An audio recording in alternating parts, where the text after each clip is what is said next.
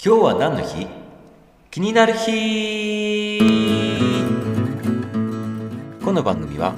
気になるパーソナリティミサウがお届けをしていきます。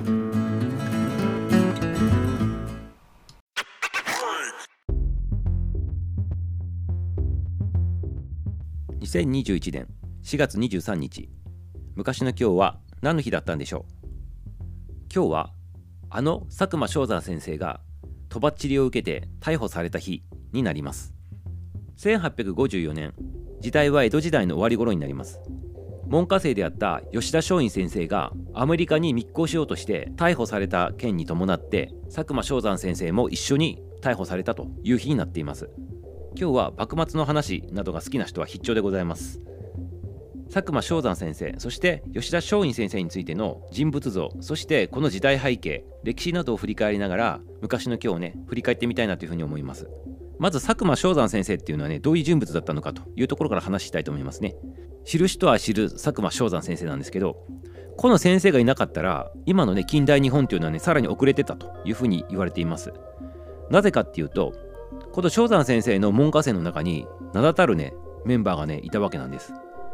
でそのメンバーの人たちが今の近代日本の礎を築いたという人たちばっかりなのでこの先生自体の存在がなかったら日本は一体どうなってたのかというそんな人物でございます。門下生の中には超有名どころで言うと勝海舟とかね冒頭でも出てきました吉田松陰先生。そして誰もが知っている坂本龍馬。他にもいろんなねもう名だたるメンバーがいるんですけど、まあ、この3人はね誰もが知ってるということで今代表的にね紹介しましたけどまあ、そういった超有名人ですよね。日本に影響を与えた超有名人の人たちを門下生に持っていたという、まあ、先生師匠なわけです。でなぜ逮捕されたのかということなんですけど1854年再び来航したペリー艦隊に吉田松陰先生がアメリカに行くために密航を企ててね乗り込もうとしたわけなんですよ。そしてそれが失敗して見つかって捕まっちゃったと。まあここまではねその本人がやったからいいんですけどそれを教えた師匠が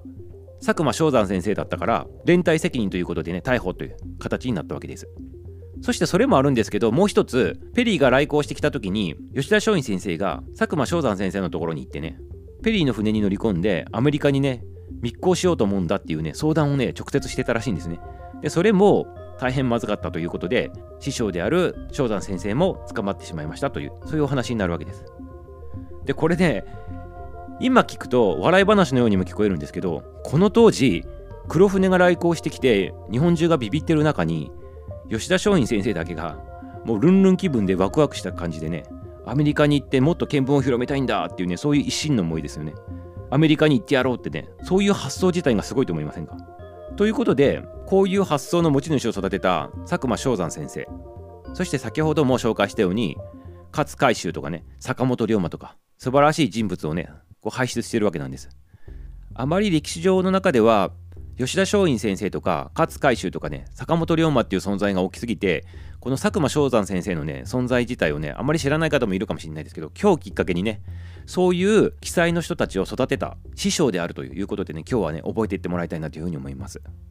それで先ほども言ったようにとばっちりを受けて捕まったわけなんですけど捕まった後にね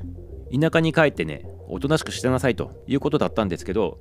ちょっと時代が過ぎて徳川慶喜が将軍になった時に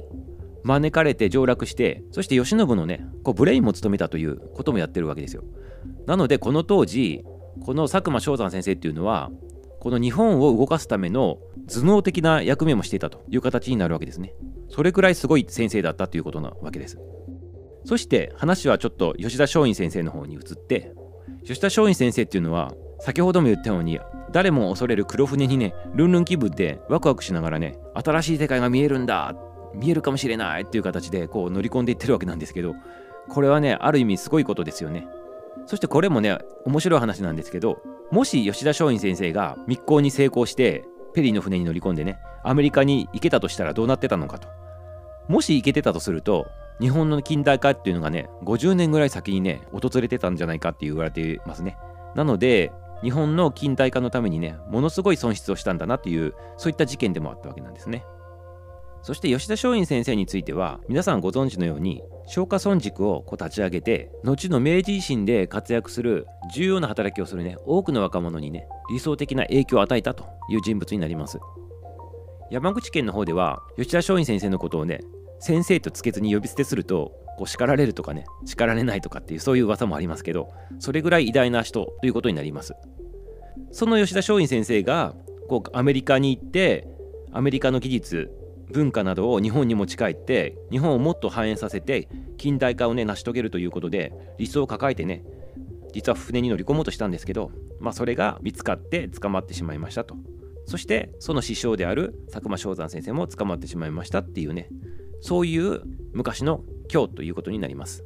今日はそのストーリーをちょっと崩しながら面白おかしく喋ってみたんですけどこの当時やはりそういう思想を抱いて実際に行動を起こすということは素晴らしいことだと思います。そういう人たちがいて困難を乗り越えて壁を乗り越えて新しいことを切り開いてきたからこそね今私たちがあるんだなっていうことをね今日もしみじみ感じながら一日を過ごしていきましょう。今日は吉田松陰先生がアメリカに密航しようとして逮捕され佐久間象山先生もとばっちりを受けて逮捕された日ということになります。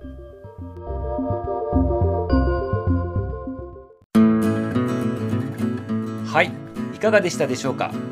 昔の今日を振り返りながら今日も張り切っていきましょう。そしてこの番組がためになった面白かったもっと聞きたいなと思われましたらぜひいいねとフォローをお願いします。明日も楽しみにしていてくださいね。それではまた。バイバイ。